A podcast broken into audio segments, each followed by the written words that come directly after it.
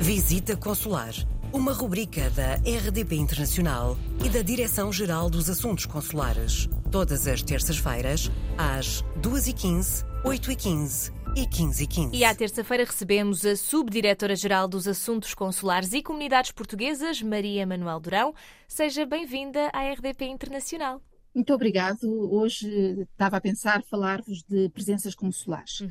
A lista das presenças consulares a realizar este ano foi já publicada e está disponível para consulta no portal das comunidades portuguesas. Estão previstas perto de 650 presenças em cerca de 40 países, organizadas por mais de 70 postos consulares. É claro que esta lista irá sempre atu sendo atualizada ao longo do ano. Em termos de previsão inicial de presenças, constatamos até um aumento relativamente ao ano passado, o que demonstra a preocupação dos postos consulares em promover uma maior proximidade aos cidadãos portugueses.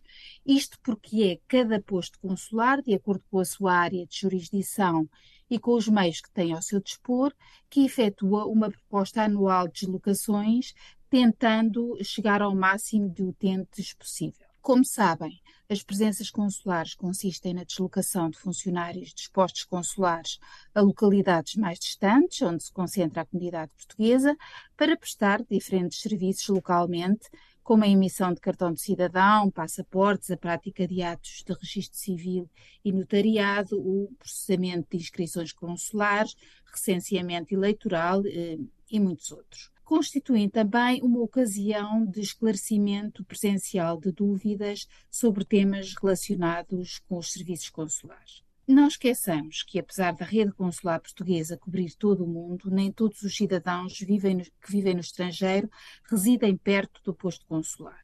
Em alguns casos, as distâncias são até muito grandes, havendo quem tem muita dificuldade em se deslocar aos postos consulares para a realização dos serviços de que necessitam e que muitas vezes exigem a própria presença do utente.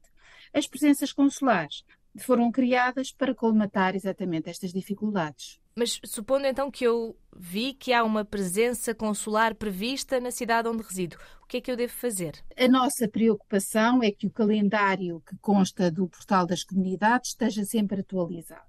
No entanto, devido a alguma situação imprevista, as presenças calendarizadas podem sofrer alguma alteração de última hora quanto à data ou horário, até mesmo serem adicionadas novas datas ou locais.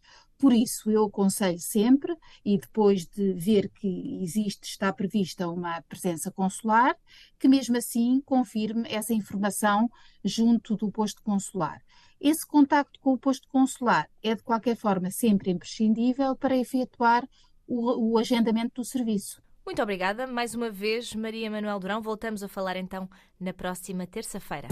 Coloque as suas questões através do mail visitaconsular.rtp.pt.